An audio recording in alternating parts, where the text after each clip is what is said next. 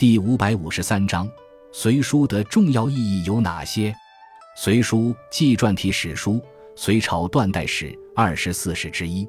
此书就题为魏征所传，实际上是合众人之手共同编写，因此此书为中国第一部官修的出自史馆的史书。隋书初成时包括本纪五卷至五十卷，共为五十五卷。后来唐太宗令长孙无忌。于志宁等编撰《五代史志》，成书后将它收入《隋书》，成为《隋志》，共计三十卷。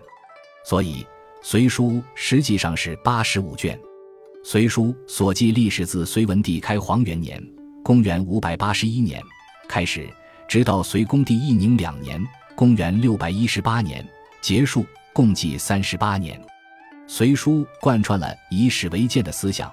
编撰的目的就是让唐的统治者借鉴隋灭亡的原因，从而巩固唐的统治。因此，书中着重论述了隋朝两代皇帝的功过得失，尤其重于隋炀帝的荒淫无道。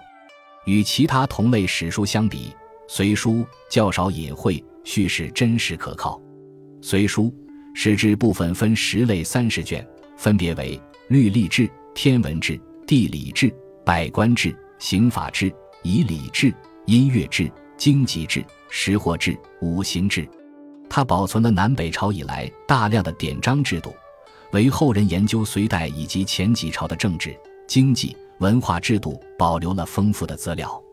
其中的经济制是继《汉书》《艺文志》之后，对我国古代书籍和学术史进行重要总结后的一部十分重要的书，是了解唐朝以前典籍的必读目录。